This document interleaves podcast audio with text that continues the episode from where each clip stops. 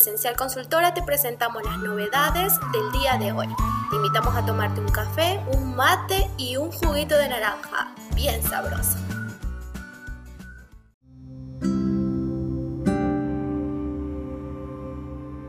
La UOCRA acordó un incremento en los salarios básicos para los meses de noviembre del 2020, aumentando un 25%, y febrero del 2021 con un aumento del 33%, absorbiendo por completo el incremento solidario de 4 mil pesos.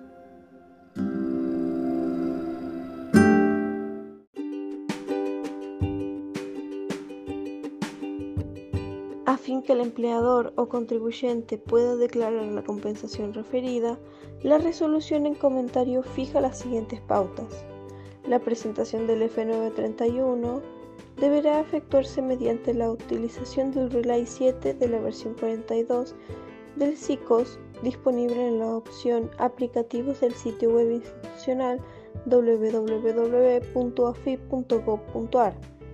El sistema de declaración en línea recepta las novedades del nuevo release.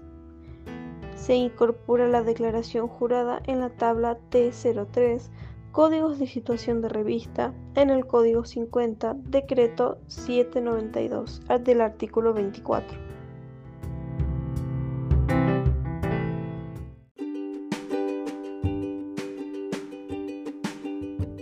Fallo clave. Prohíben a AFIP descontar el impuesto a las ganancias a jubilados. Un fallo de Cámara determinó que el AFIP no podrá descontar el impuesto a las ganancias de los saberes de una pareja de jubilados.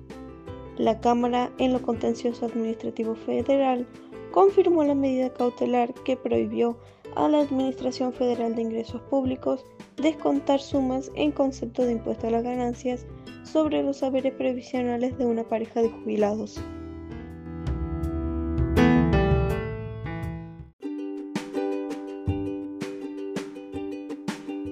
Los jubilados citaron al presidente García María Isabel de la Corte Suprema de Justicia y plantearon la inconstitucionalidad de la Ley 20.684 para que se declare que los beneficios jubilatorios que perciben no se encuentran alcanzados por esa norma.